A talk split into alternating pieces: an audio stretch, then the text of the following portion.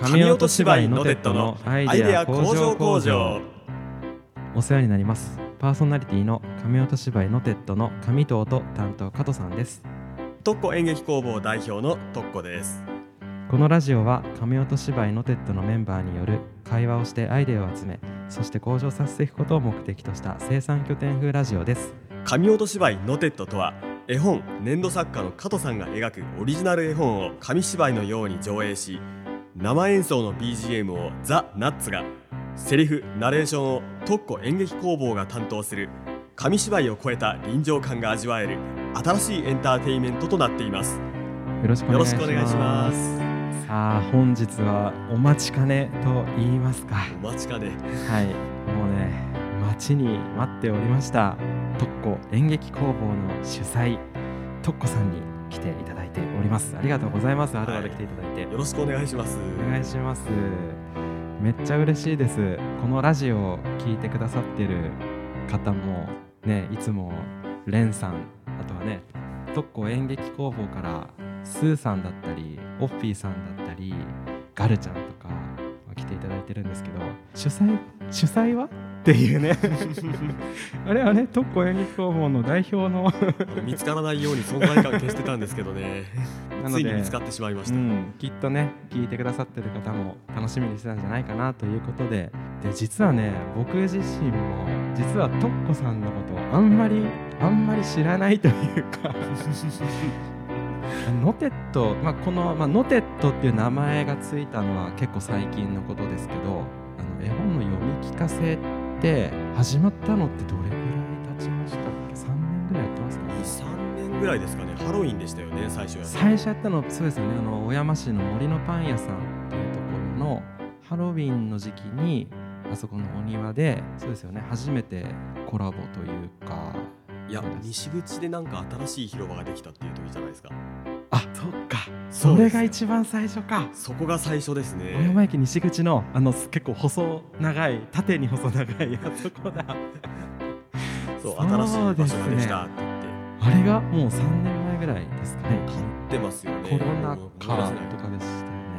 まあまあそれからこうなんかこう特攻演劇工房さんと、まあ、僕が書いてる絵本あとはまあザ・ナッツの BGM がこうなんだろう3つがこう合体してそれでこう絵本の読み聞かせ会っていう形になってまあ3年ぐらいやりましたけど。そんな長い付き合いになるとは。ね。長い付き合いなんですけど意外とこう1対1で話をするってことは初めてぐらいな感じですもんね今日が。そうですね。たまにこうなんか飲み会打ち上げのね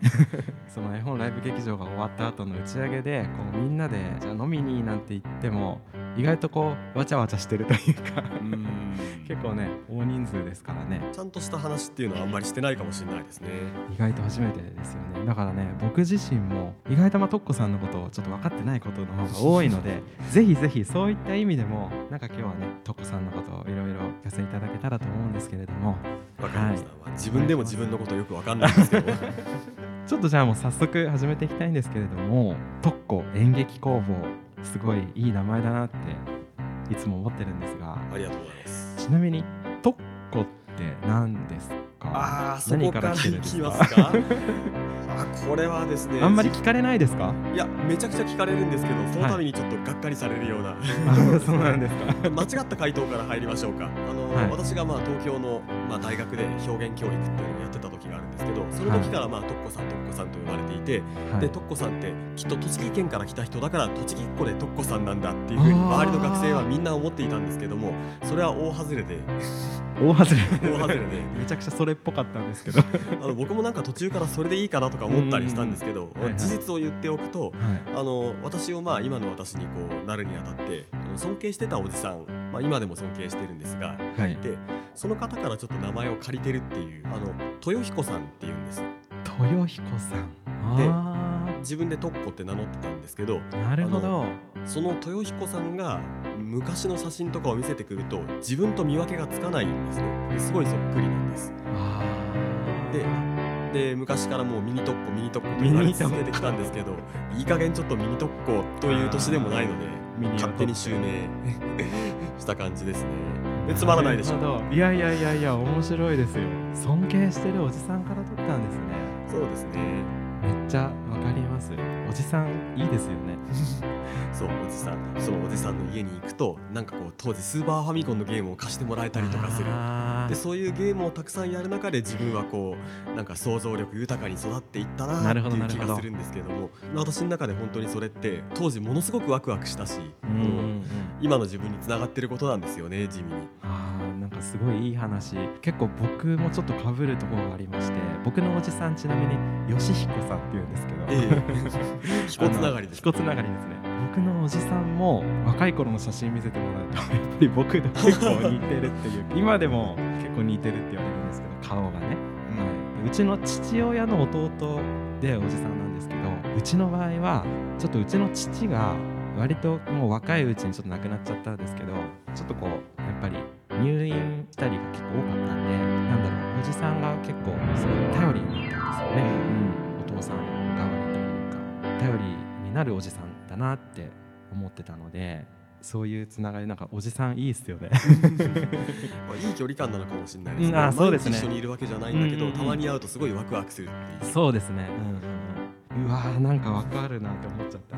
撮りたくなる。ちなみに吉彦さんはオビちゃんとは全然関係ないです。僕の僕の屋号のオビズスタジオのそれ全然関係ないんですけどそこからトッコさん来てるんですね、えー勉強になりましたまた一つ。ありがとう。勉強。であのちょっと続いての質問になるんですがあの、まあ、特攻演劇工房からガルちゃんあとはスーさんまあオッピーさん来ていただいててガルちゃんとスーさんかな？トッコさんのことを恩師っていう風に表現されてたんですよ。いや本当ねトッコさんのこう人望の厚さを改めて知った恥ずかしいワードを並べないでくださいよそんな 恩師ということは、まあ、ちょっとその辺のなんかお話をちょっとしていただけたらって思うんですけど。はいはい。あの2人との出会い方はまあ違うんですよね。まあ年代的には近い2人なんですけれども、はい。まあ、片や、まあ、ここまでは言って差し支えなかろう。私あの高校の教員の仕事をしておりまして。はいはいはい。でそこのまあ勤め先で、まあ、出会った子はいなんですよね、ガルちゃんなスーさんに関してははい。まあ、特攻演劇工房始まってからその特攻演劇工房の企画の中で出会ったんですけどもまあ多分先生として多分当時は認識されていたんじゃないかなっていうふうに思うんですがあの今となっては私がこうスーさんやガルさんに教えてもらうことの方が多いんですけどもまあ恩師と呼んでもらえるのはちょっとなんか恥ずかしいような嬉しいようなっていうところですね。スーさんとガルちゃん聞いてるかな？いやでも本当はあの2人の話を聞いてて僕自身そういう恩師って呼べる先生に なんか僕の人生振り返ってみるとあいたかなっていうぐらいちょ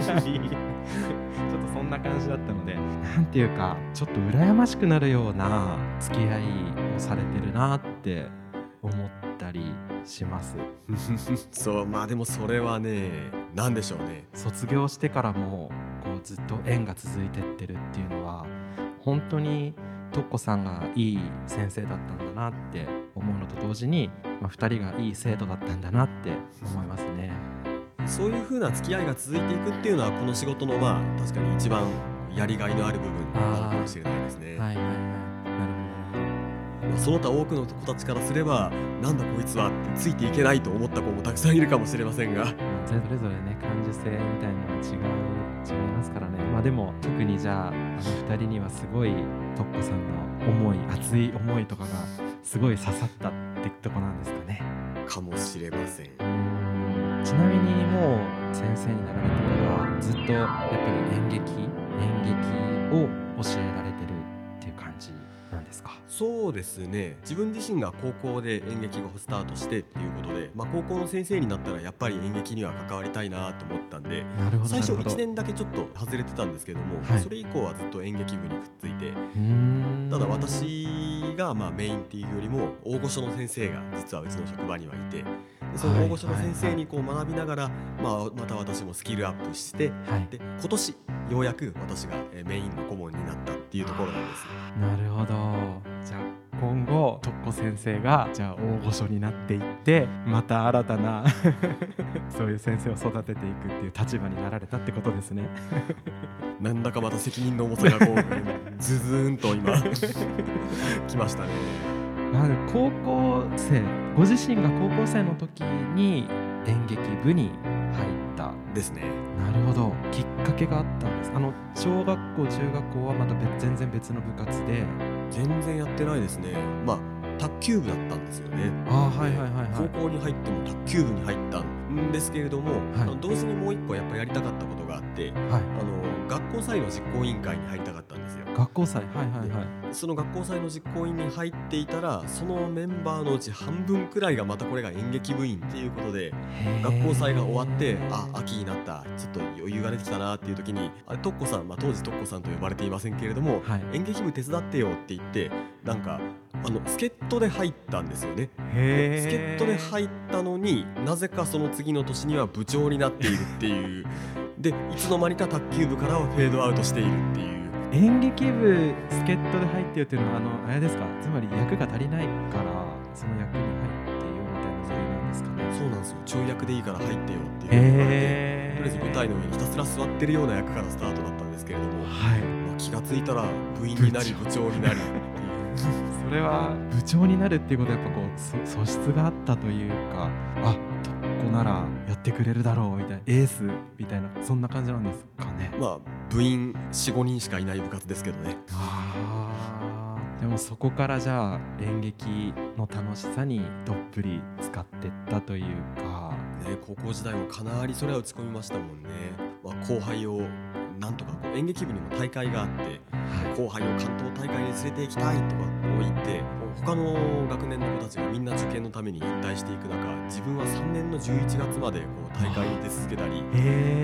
しかも3年の11月でやった役がなんと浪人生の役っていうシャレにならない状況までやり。確かにそれになりますでも結局ねリアルに演じられる。うんそう。いやリリアルにならなかった。ちゃんと現役で受かりましたけど でもそれぐらいこう打ち込みましたね。あのえちょっと最初打ち合わせたものになかったものをちょっと聞いちゃってるんですけどすよすみませんね。そんな助っ人で入ってよって言われてすんなり舞台の上に立てるもんなんですか？怖かったですよね。ですよね。なんか僕みたいな素人からすると、まあ、いつも思ってるんです。あの特攻演劇工房さんの演劇とか。まあなそんな片手で数えられる程度ですけど何回か見学させてもらったことがあってみんなすごいなって思うんですよ。セリフだって暗記してるわけじゃないですか。でそれをステージの上でお客さんが見てる中噛まずに震えずに喋るっていうのはこれちょっと普通の人じゃできないんじゃないかなって思ってて。あーそっか。あんまりこう確かにお芝居をやらないこう、まあ、演劇でやったことがない人からするとセリフを覚えるとか、そういうところが大変そうだと思われるところかもしれませんがは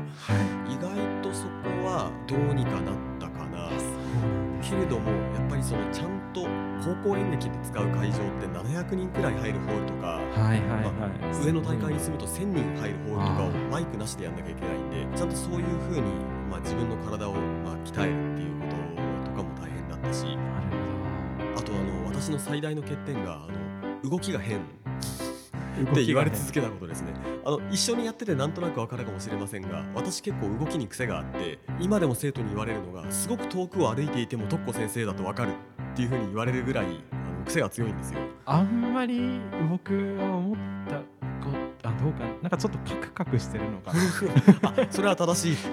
正しい指摘だと思います。ちょっとだけ人よりカクカク。でもあのそっか。それがやっぱり舞台の上だとよりより目立つってことなん。です別に緊張してるわけじゃなかったんだけどい。ろんな人に「とっこちゃんその動きおかしいよおかしいよ」とか言われ続けて結構僕の中でおかしいって言葉は傷つくワードなんですね。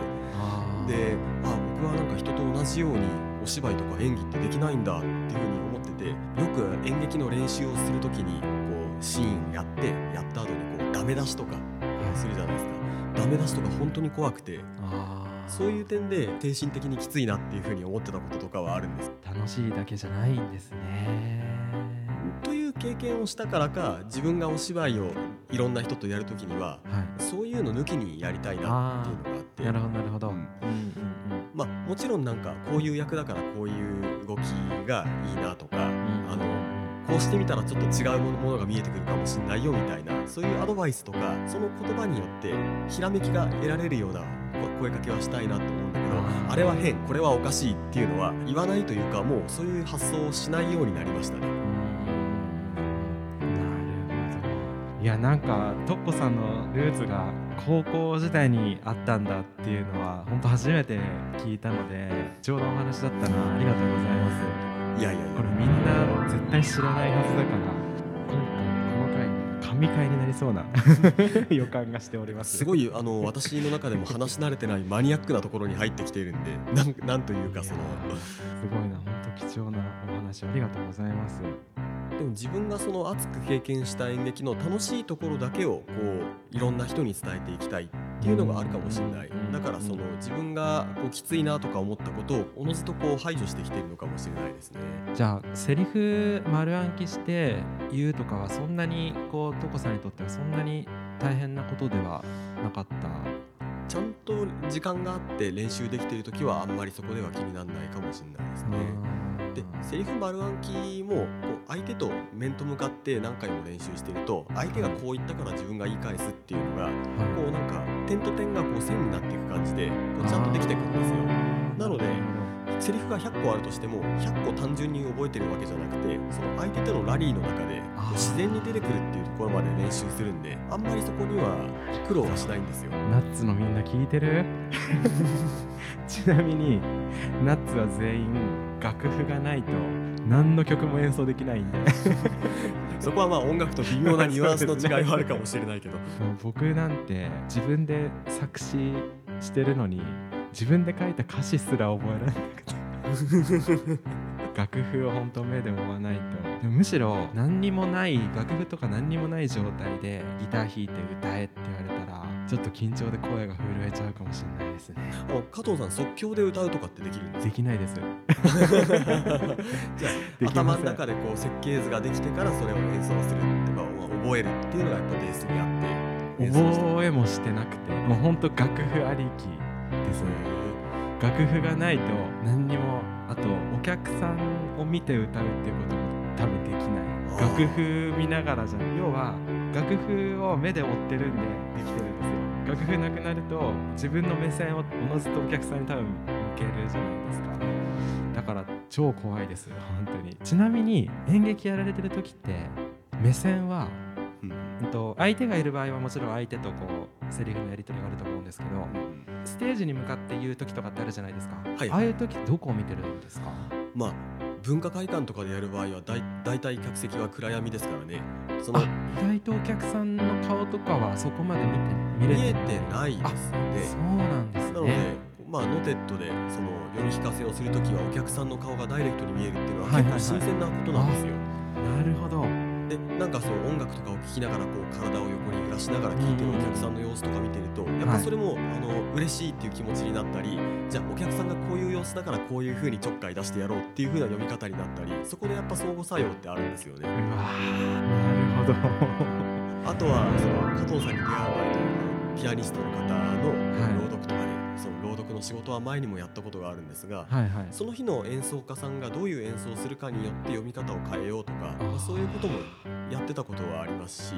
なんかいろんなことに影響されて一緒に舞台に立っている人とかお客さんの顔とかそういうことによってもお芝居って微妙に変わってくってこれがすごくライブなところだと思うんですよね。はいはいナッツのみんな聞いてる？でも楽譜から目を離さないとファンサービスができなくなりますよ。いや本当ですね。楽譜追いかけるので結構本当精一杯でお客さんを見てやるとかちょっと考えたことも余裕もなかったです。あのそうだな。でもこれを楽譜飛び越えていかないと多分本当に心のこもった演奏っていうか心のこもった歌とかって歌えないんだろうなって今ちょっと思いました次の公演ではぜひあのまあ一瞬楽譜から目を離してお客さんに投げキッスをしてみましょう。ちょっとクレームくるかもしれない。ですいやありがとうございます。じゃあちょっとね時間前なので次の質問に行きたいんですが。はい。今現在特攻演劇工房の活動の核というかメインというかそれはな何になるんですか？そうですよね、まあ、特攻演劇工房代表って言っていろいろ話してきましたけど結局特攻演劇工房何なのかってよくわからないですよね。何をやってるのかっていうのがはい。そもそも劇団なのかっていう問題もあるんですよねあの基本私が中心となってやることは何でも特攻演劇工房扱いしちゃうので、はいはいはい、はい、決まってるメンバーって私一人しか実はいないんですよね。その時その時こういうイベントやるからみんな集まってきてくれってたまたまいつも集まってくれる人たちがなんか特攻演劇工房のまあなんか常連さんみたいになってるんですけども。そういうふうに、まあ、集合と解散を繰り返してその度その度面白いことをやってるっていう感じでで決まってるイベントって実は1個しかなくて、はい、5月のまあ、ゴールデンウィークにやってる3日で作る演劇ワークショップ、ね、このアイデア工場工場のラジオ内でもレンさんが今年のゴールデンウィーク初めて参加し1日だけだったけど参加したとかあとはまあガルちゃんとかあオッピーさんスーさんのラジオの中でも、うん、出てきましたね。はい、はい、もう11回目ですね今年やったのが。11回ってことは11年。11年。すごいですね。犠牲にしてきた。ねまあねゴールデンウィーク中どこ行っても混んでますから。ちなみにその3日で作るワークショップなんかちょっと具体的なことちょっとお話しいただくことってできますもちろんです、はい、うんとまあ第1回がまあ11年前。これは本当にもう当時の私の無鉄砲で始まってるんですけれども、はい。まあ、3日ガシガシ演劇を作ってなんか本番っぽいことをするっていうことは、はい、なんかこう需要があるんじゃないかって当時思ったんですよね、はい、地元の高校生とかとのつながりが多かったんで、はい、その高校生ってあの年に2個か3個くらいしか実は舞台ないんですよ演劇部にいても年に23本なんです。あそうなんですね。だったらもっと気軽に舞台に立てるような機会があってもいいのかなっていうことで、はいはいはい。まあ、3日間練習して、まあ、30分くらいの短い作品ができるような、うん、こういう体験の場があったら絶対なんかいいんじゃないかなっていうふうに思ってそれで始めたんですよ。はいはいはい、ででもやり方として奇数年はそんな感じで短編演劇を私が作るっていうことをやってきてて、はい、で偶数年はそのインプロっていう多分これ話すと長くなるやつで即興演劇。私がその大学院で演劇教育っていうのを学んでた時に即興演劇のノウハウがあのたまたまこう入ってきたのでちょっとこれも試してみようっていうことで偶数年は即興演劇のワークショップを3日間やってで即興のライブをやるっていうのを最終日にやるっていうタイプでやってきたんです。ただこれも本当にやり方はもう回を追うごとに変わってって最初のうちはもう3日だからまあこれくらいでいいだろうみたいなそういう風な感じだったんですけどだんだんその3日だからこそのこう作品の作り方があるっていうことに気がついてきて、はい、最初は地元の高校生対象だったんだけれども普段大人で演劇やりたいけど仕事の関係でできないっていう人が3日間だけだったら来れるっていう風にして集まってくるようになってきた、そこで高校生たちと大人が出会って3日間ガーッとお芝居を楽しむっていうイベントになってきてでだんだんそれがやれ北海道から、えー、えー、神奈川からいろんなところから人が集まってくるようになってきてて。本当ですか？でここ最近は本当に30人40人っていう感じでものすごく演劇好きな人があちこちから集まってくるイベントになりつつあるんですよね。すごいですね。最初はその30分くらいの作品を作ってたのにこの間のやつもなんか80分になっていたり、ね、なんか作品のスケールも上がってきてるような感じがします。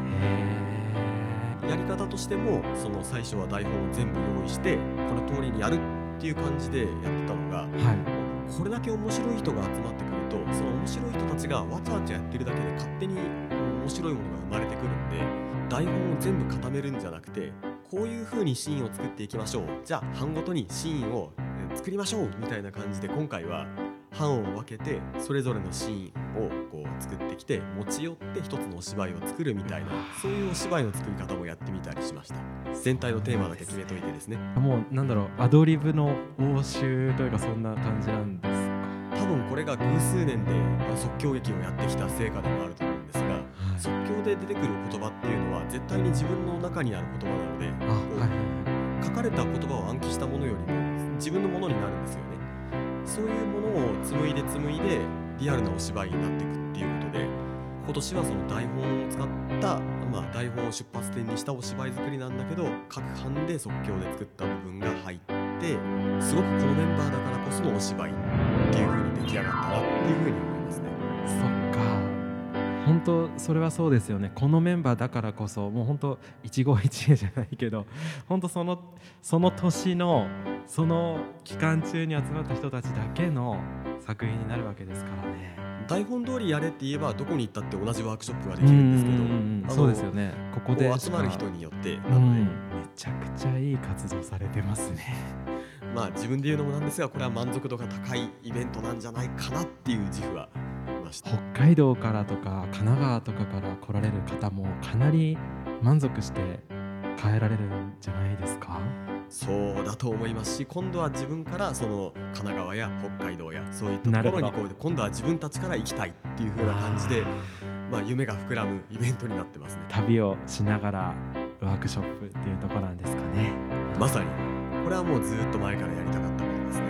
だんだん形になってきてるってことですね実はもうそれについても、まあ、だんだん現実味を見てきてるっていうかもう何回かの練習をやってみてはい。あのできそうなコンテンツに仕上がりつつあるというとこ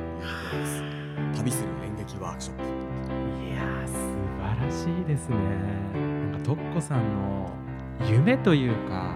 目標を一つ一つ具現化していく力っていうのはいいな真似したいなって思いますね。でもそれや私が基本的に妄想が 好きなやつなのでそれをやっぱ現実的にやろうとした時にこう今まで特攻演劇工房で出会ってきた人はい。それこそ、まあ、ガルもそうだし、えあー。ースーさんもそうだし、はいはいはい。そういう長く私とワークショップで付き合ってる人たちが、じゃあうんこここうしたらいいんじゃないですかこうしたらいいんじゃないですかそしてザ・ナッツの渡辺君の長い付き合いなんですけれども、本当にそういう皆さんによってそれが本当のものになってるっていう感じですね。いい感じに人を巻き込みつつって感じですよね。まあ本当そその中心にはとこさんがいて、なるほど、うまくこ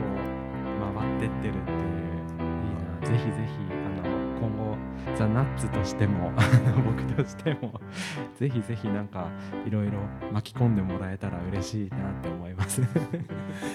あのこまあ、こういう演劇活動を続けててナッツの皆さんに出会えたっていうのも本当に僕にとっては嬉しいことであの演劇やってなかったら出会ってないんではいはいはい。ありがとうございます。ぜひぜひ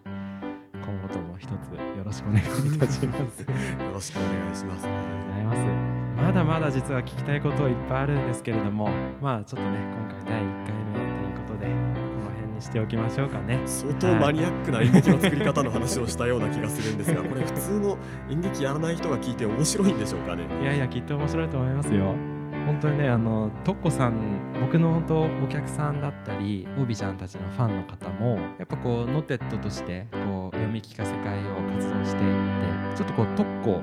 演劇工房って何？っていう、ちょっと謎に包まれてた部分はあると思うので、今回のこの回で、いろいろとちょっとこう、クリアになってきたのかなという気はしますけどね。はい。まあ、多分今回まだ演劇オタクに、えー収まってると思うので だだんだんこうほぐしていきたいかなねっていうちょっとずつこう皮を剥いでいくというか 玉ねぎの皮をこう剥いていくみたいな感じでね。はいトッコさんのことをね今後もいろいろ聞いていきたいと思いますのでぜひぜひまたこれに懲りずにまたぜひ来ていただけたらと思います。よろしくお願いします。懲りずに聞いていただければと思います。はい。神音芝居ノテッドのアイデア工場工場そろそろ終了のお時間ですえー神音芝居ノテッド公式 LINE や Twitter も開設しておりますのでぜひチェックしてみてください。また番組のフォローやいいねなどもよろしくお願いいたします。番組へのメールなどもお待ちしております。概要欄の一番下メールアドレスがありますのでラジオネームと一緒にお送りください。神音芝居ノテッドのアイデア工場工場は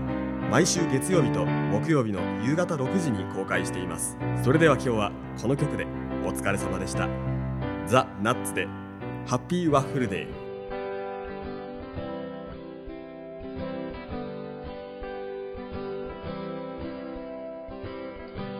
只有